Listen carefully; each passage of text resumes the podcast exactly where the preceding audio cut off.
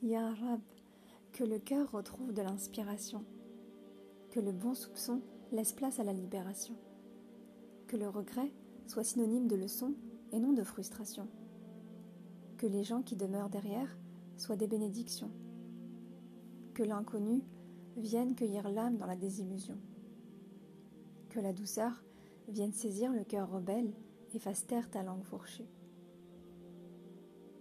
que la paix emporte les terres d'Orient et d'Occident, et d'ailleurs, que l'enfant grandisse avec un champ des possibles démesuré et dans l'ombre de parents tendres et patients, que le couple se forge son monde et communique en toute saison sans déchirer les pièces de la maison. Que cet ami pardonne, sublime et impacte ta vie d'un amour pur en Allah.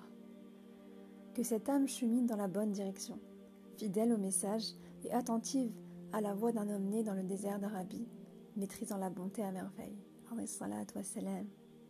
Que la nuit et le jour qui renaissent résonnent comme un renouveau. Que le cœur batte et retrouve sa place dans un corps qui mesure la raison de sa présence. Que le sursaut soit doux et porteur d'un tournant bénéfique. Que la solitude de cette sœur se mêle à celle de cette autre pour fusionner en union bénie, sans altérer la nature de chacun.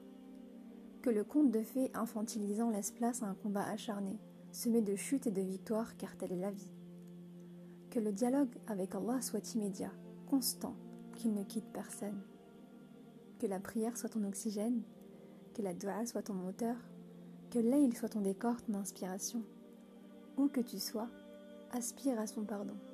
Ya Rab, ton essentiel, ton point d'ancrage pour ne jamais perdre le nord.